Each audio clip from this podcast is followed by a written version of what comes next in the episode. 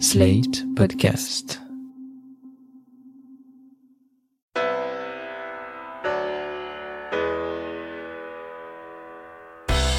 Bonjour et bienvenue dans Le Monde Devant Soi, le podcast de Slate.fr qui revient chaque semaine sur l'actualité politique française et internationale avec Jean-Marie Colombani, directeur de la publication de Slate.fr. Bonjour Jean-Marie. Bonjour Christophe. Avec nous, Ariane Bonzon. Ariane, vous êtes journaliste indépendante, vous collaborez régulièrement avec Slate.fr où on peut lire vos nombreux articles sur la Turquie et Erdogan. De ces 20 ans passés à traiter le sujet, vous avez tiré un livre, L'heure de vérité, publié aux éditions Empreinte. Bonjour Ariane. Bonjour. Au téléphone avec nous, Alain Frachon, éditorialiste au Monde, spécialiste des questions internationales. Bonjour Alain, vous êtes actuellement à Beyrouth, au Liban. Eh oui, Christophe, bonjour. Alors, ce qui nous réunit aujourd'hui, c'est cette annonce dimanche soir de la Maison-Blanche qui évoquait l'imminence d'un retrait des troupes américaines du nord de la Syrie et qui annonçait une opération turque dans la région. Suite à ce communiqué, Donald Trump s'est beaucoup exprimé sur Twitter confirmant puis infirmant le retrait américain sans que personne ne comprenne vraiment où il voulait en venir. Et c'est dans cette confusion diplomatique et stratégique que le mercredi 9 octobre, la Turquie d'Erdogan a lancé une offensive contre les forces kurdes, officiellement pour établir à terme une zone de sécurité de 30 km de large entre l'Euphrate et l'Irak, une zone qui accueillerait une partie des 3 millions et demi de réfugiés syriens et qui ferait office de zone tampon avec la Syrie. Ma première question à tous les trois, c'est est-ce que sans ce feu vert implicite des États-Unis, Erdogan aurait lancé son offensive contre les Kurdes? Alain ah non, je ne pense pas. Non, je ne pense pas qu'il aurait pris ce risque et je ne pense pas qu'il aurait pris le risque, notamment, que son offensive touche des soldats américains dans cette partie, euh, présent euh, dans cette partie de la Syrie, dans le nord-est de la Syrie. D'ailleurs, oui, le fait que euh, Trump ait fait retirer, ait fait partir les 50 membres des forces spéciales qui étaient en, en position dans cette zone-là, ça a été le feu vert aussi. Il me semble que le scénario était en effet très clair. C'était un feu vert en bonne et due forme, même si les conditions dans lesquelles ce feu vert a été déclaré posent question. Du coup, ça nous interroge quand même sur euh, les, les, les relations Trump-Erdogan. Euh, pendant cette semaine, Trump a soufflé le chaud et le froid. Euh, il a d'abord pris cette décision favorable à la Turquie, puis après il a menacé de détruire l'économie turque, puis il a renouvelé son invitation à Erdogan à Washington en novembre. On a du mal à y voir clair entre ces relations. Est-ce que ce sont des alliés, des alliés objectifs, ou est-ce que tout ça est un jeu de dupes, Jean-Marie moi, je vais juste sur ce sujet faire un petit rappel historique, rappeler quelques petits événements. En 2016, quand euh, Trump vient d'être élu, il a comme conseiller euh, diplomatique Michael Flynn, qui se trouve être un lobbyiste au service de la Turquie, qui a touché 600 000 dollars de la Turquie. En décembre 2016, c'est la fin du mandat de Barack Obama, et Barack Obama songe à armer les Kurdes. Mais en toute légalité républicaine, il se tourne vers euh, Donald Trump précisément son conseiller, Michael Flynn, pour demander s'ils sont d'accord. Et évidemment, Michael Flynn dit qu'ils ne sont pas d'accord avec l'armement euh, donné aux Kurdes.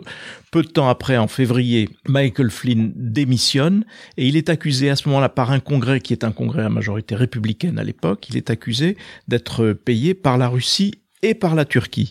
En avril 2017, c'est le, fameux référendum que lance Erdogan en Turquie et qui change la nature du régime, qui donne à la, une couleur autoritaire au régime turc. Par qui est-il félicité? Presque exclusivement par Donald Trump. Et enfin, en décembre 2018, ça n'est pas si loin, Erdogan demande déjà à Trump de retirer ses troupes du nord de la Syrie pour pouvoir attaquer les Kurdes.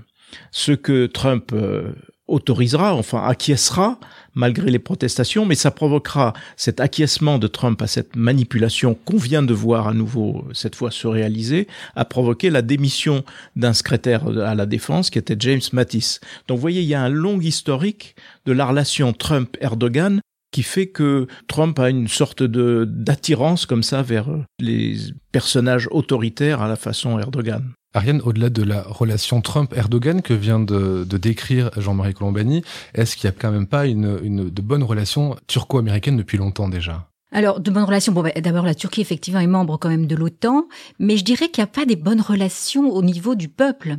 Certes, euh, la Turquie a toujours été le bastion qui défendait les, enfin l'alliance occidentale, l'Occident euh, face à la, Russie, mais le peuple, le peuple turc est assez anti-américain en vérité. Et d'ailleurs, euh, la, rhétorique souvent utilisée par, euh, par Erdogan, qui attaque l'Occident et les États-Unis, elle est assez bien sortie par, le peuple turc, aussi bien à gauche aussi bien le parti d'opposition, hein, ça on y reviendra, mais cette, opération en Syrie, elle bénéficie d'un certain consensus, aussi bien dans le camp islamique euh, qui, soutient Erdogan que dans le camp de l'opposition. Et l'une des raisons aussi, c'est ça, c'est un profond sentiment anti-américain euh, chez les Turcs. Alain, vous qui êtes à Beyrouth, est-ce que cette euh, opération menée par Erdogan bénéficie aussi d'un soutien dans la région? Euh, non, je ne pense pas. Si vous voulez, elle pose des questions euh, difficiles pour le monde arabe, qui est l'occupation d'un pays arabe par la Turquie. Donc, euh, ça risque de ne pas être très populaire, pour ne pas dire impopulaire. Je peux vous dire que par ici, c'est le sujet numéro un de politique étrangère au Liban. Je peux vous lire quelques manchettes, par exemple, de l'Orient le jour. C'est envers et contre tous, Erdogan passe à l'attaque, jusqu'où ira la Turquie, etc.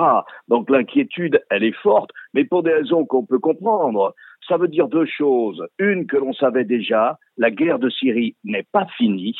Et deuxièmement, l'opération turque, si elle se poursuit longtemps et si Erdogan va jusqu'au bout, va déstabiliser un peu plus la Turquie.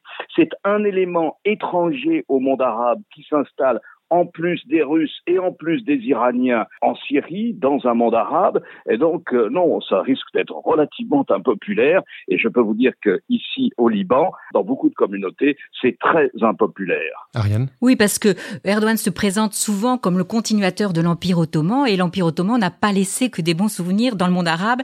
Et, et Alain vient de vous le dire, au Liban en, premier lieu. Donc ça, il y a quand même une, un souvenir, une mémoire collective euh, de l'Empire ottoman qui est extrêmement présent dans cette région, effectivement, il y a, une crainte. Et puis, second point, c'est vrai que quand l'armée turque entre dans une, dans, dans une région, elle n'en part pas facilement. Voyez Chypre, hein, elle est intervenue en 1974, elle y est toujours. Donc là, il y a toutes les raisons de penser qu'effectivement, c'est une, une intervention qui risque de perdurer, enfin, en tout cas, une occupation qui risque de perdurer. Alors, la Turquie a envahi une zone, mais elle a ciblé un groupe. Ce groupe, ce sont les groupes armés kurdes.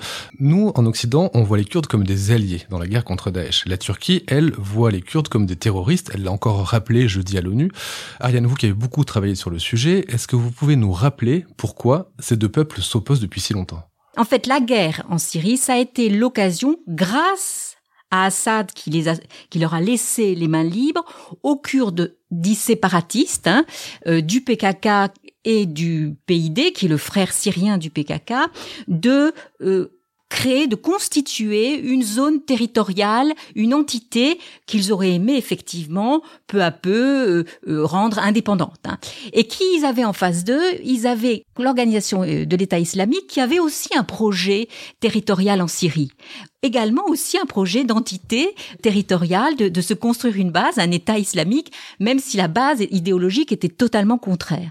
Donc là, il y a eu un affrontement. Donc effectivement, l'Occident était intéressé par les Kurdes parce qu'ils se battaient contre cette organisation islamique qui a fait des attentats quand même en, en, en France, en Europe, et les Turcs, eux, étaient intéressés par l'État islamique parce qu'ils se battaient contre ces Kurdes séparatistes dont ils craignaient beaucoup, si vous voulez, qu'ils constitue non seulement une entité kurde indépendante ou en tout cas autonome à la frontière turque, mais aussi qu'il constitue une armée de plus, qu'ils étaient armés par l'Occident, par et qui étaient formés aussi. Donc ils avaient énormément peur puisqu'ils sont en guerre. Hein, ils sont en guerre. Euh, le, PKK est en guerre avec Ankara, avec l'État turc depuis 1984. En 2008, l'état-major euh, turc disait qu'il y avait 44 000 morts déjà. Donc si vous voulez, ils ont très peur que ça fasse tache d'huile et que ça soit une base, si vous voulez, pour porter le fer encore plus longtemps et encore plus fort en Turquie. Voilà la crainte. C'est quand même une vraie guerre civile, même si l'Ankara ne, ne, veut pas utiliser ce mot. Alors rappelons que le PKK, c'est le Parti des travailleurs kurdes séparatistes. Qui a été fondé par Abdullah Öcalan, qui est Öcalan lui-même, et depuis 99 en prison en Turquie. Jean-Marie, si les Kurdes sont nos alliés dans la guerre contre Daesh, euh, pourquoi est-ce qu'il n'y a pas de réponse ou d'intervention européenne dans la région On parle de 2000 soldats américains qui seraient retirés, euh, moins depuis euh, les altermoments de Donald Trump, mais pourquoi nous, est-ce qu'on pourrait pas, Européens, aller s'interposer dans cette zone-là entre Turcs et Kurdes? Ce qu'on retient en effet, nous, c'est que, notamment sous le quinquennat de François Hollande, le fer a été porté contre Daesh grâce aux fantassins kurdes et la, la, victoire proclamée contre Daesh leur doit énormément. Et donc euh, nous étions, ils étaient évidemment euh, nos alliés. Pourquoi euh, ne peut-on pas faire plus? Rappelez-vous l'été 2013 quand le régime syrien a franchi la ligne rouge de l'utilisation des armes chimiques. La riposte est prête. La riposte est prête et puis elle ne se produit pas parce que Barack Obama, au dernier moment, y renonce. Et donc ça montre bien que sans les troupes américaines, sans les forces américaines, sans les armes américaines, nous ne pouvons rien parce qu'il n'y a pas de défense européenne, parce qu'il y aurait éventuellement, il peut y avoir un contingent français mais qui à lui seul ne suffirait pas.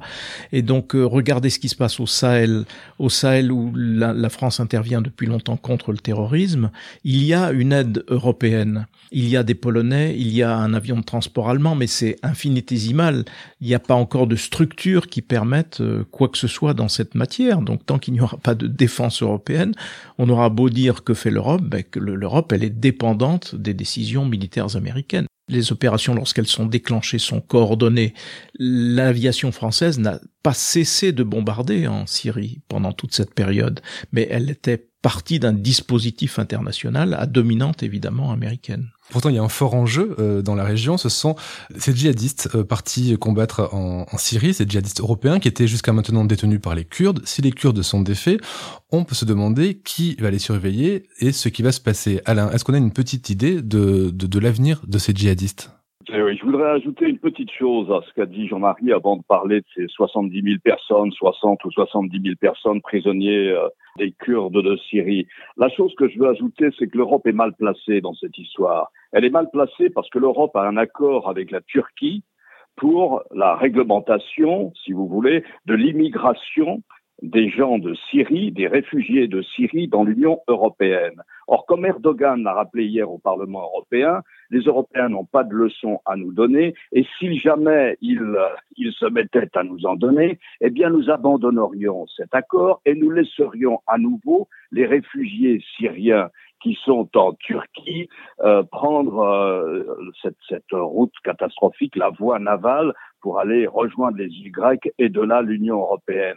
Donc l'Europe est mal placée dans cette histoire et les Turcs le savent très très bien. Je ne dis pas qu'ils nous feront chanter, mais ils ont un moyen de pression. On peut quand même parler de chantage, Alain, parce que c'est un chantage très clair de la part d'Erdogan. Si vous bougez, nous relâchons le contrôle que nous avons en effet sur ces réfugiés, ce qui était à l'origine de la crise migratoire de 2015. Justement, avant de revenir à la question sur sur les djihadistes, est-ce que du coup cette décision d'Erdogan d'investir cette zone pour y placer réfugiés, parce que c'était une des, une des volontés d'Erdogan, est-ce que c'est pas justement motivé par des questions de politique intérieure en Turquie, Alain? Parce qu'on sait que la question des réfugiés en Turquie empoisonne le débat public turc, que l'AKP ne se porte pas très très bien. Est-ce que du coup cette offensive n'est pas motivée par des raisons finalement internes?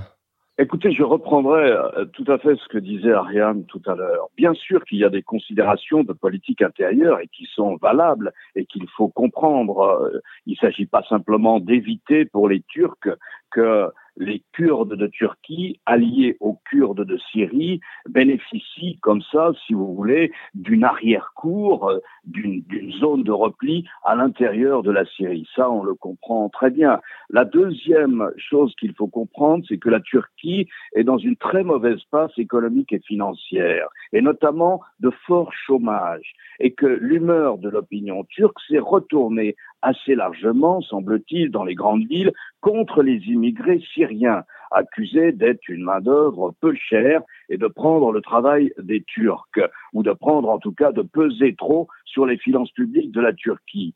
Alors ça, ça a compté, et ça compte d'autant plus pour Erdogan qu'il vient de subir une très lourde défaite en mars aux élections municipales. Il a perdu la plupart des grandes villes du pays, notamment celles qui est son tremplin politique et qui est une sorte de microcosme de la Turquie tout entière, il a perdu Istanbul, la ville dont il a longtemps été le maire et euh, d'où est partie sa carrière politique. Mais il a aussi perdu la capitale, Ankara et les sondages ne sont pas très favorables. Alors il a réussi son coup parce que ce que je disais ce matin dans la presse ici, c'est que oui, il a refait une sorte d'union nationale. Les partis d'opposition euh, laïques, kémalistes notamment, ne peuvent pas le critiquer sur ce point. L'humeur du pays euh, est et si vous voulez maintenant tout à, cette opération militaire, les télévisions turques euh, entament des chants à la gloire de l'armée turque et de sa conquête de la Syrie. Donc oui, bien sûr qu'il y a des éléments de politique intérieure. Cette opération intervient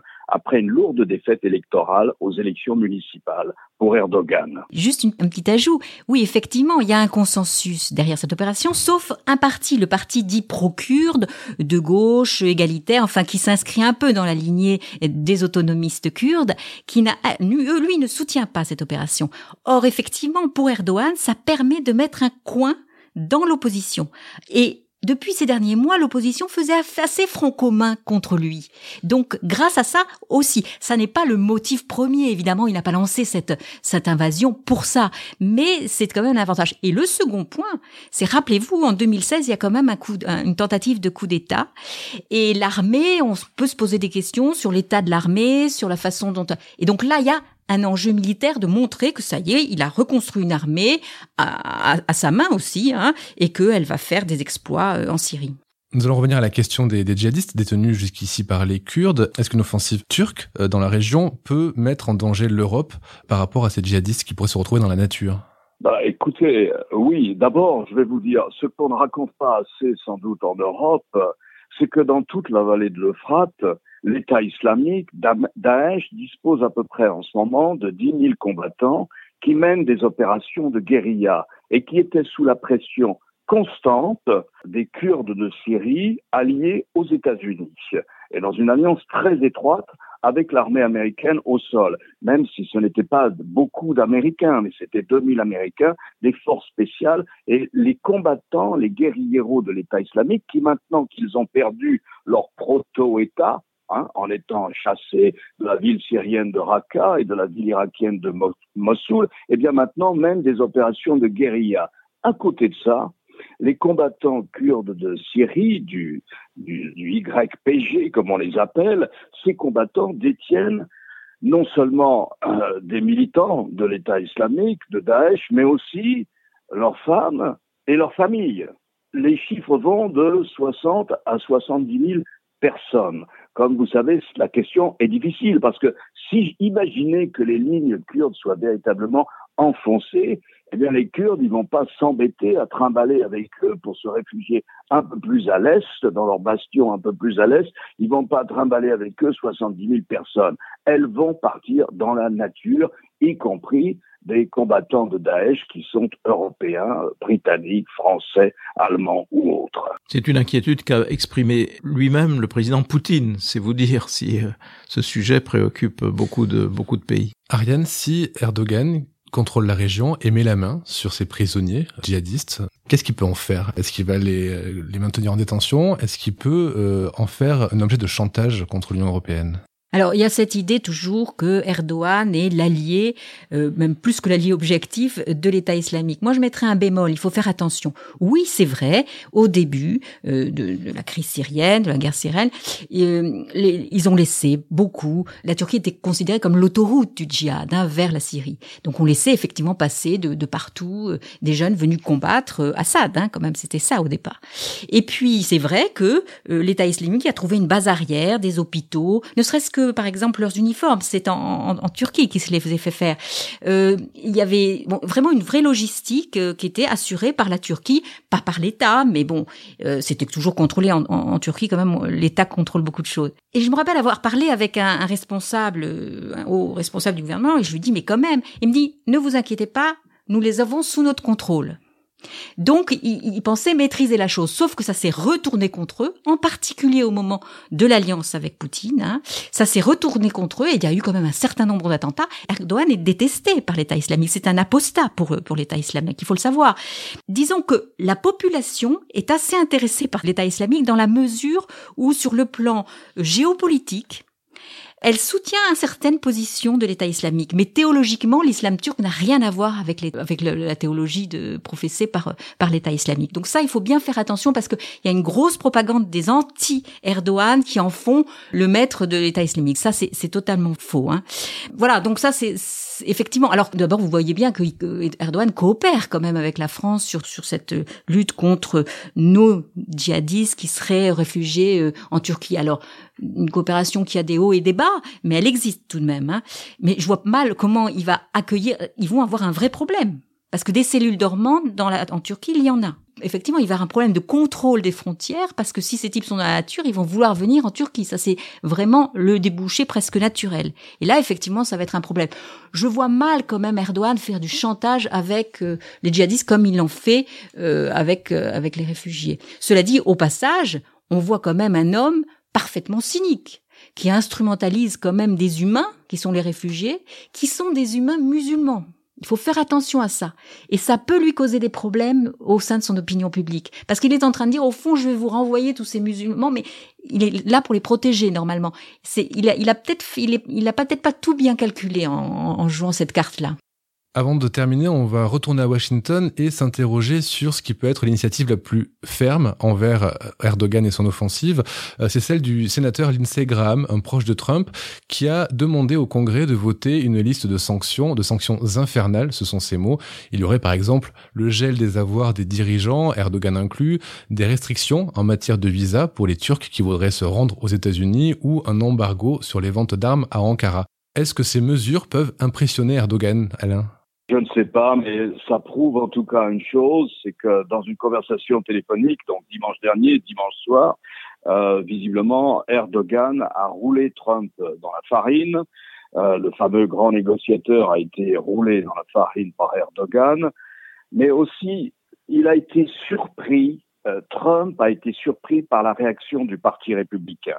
C'est la première fois depuis son arrivée à la Maison Blanche qu'autant de vedettes du Parti républicain, notamment au Sénat, alors qu'un processus, alors qu'une procédure de destitution est en cours, c'est la première fois que ses alliés les plus proches, que les sénateurs républicains qui sont les plus proches de Donald Trump, le critiquent férocement, férocement, sans hésiter sur toutes les télévisions, sur la manière dont il a trahi les alliés kurdes des Américains en Syrie. Ils n'ont pas osé l'attaquer sur ses relations avec l'Ukraine et la pression qu'il a mise sur l'Ukraine pour que l'Ukraine participe d'une certaine manière, s'ingère dans la future campagne électorale américaine. Ils n'ont pas osé le faire. Ils ont saisi le premier prétexte qu'ils avaient, c'est ce sentiment qui peut être sincère aussi dans l'opinion américaine, que les États-Unis ont trahi leurs alliés. Et c'est pour ça que vous avez eu cette espèce de comportement totalement erratique de Trump qui, dès le lundi et le mardi,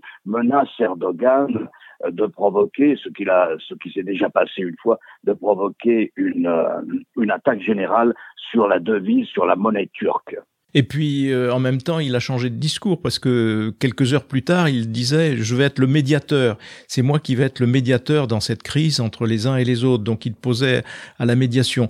Et au passage, il faut quand même rappeler l'explication hallucinante qu'il a donnée en reprochant aux Kurdes de, la trahison des Kurdes serait justifiée par le fait que les Kurdes n'étaient pas présents sur les plages de Normandie et n'étaient pas nos alliés pendant la Deuxième Guerre mondiale, ce qui est factuellement faux. Il est vrai qu'il n'y avait aucun Kurde débarquant en Normandie, mais les Kurdes étaient les alliés de, des troupes alliées puisqu'ils faisaient le quart à peu près du contingent britannique qui luttait en Irak contre un gouvernement irakien qui était totalement allié des nazis.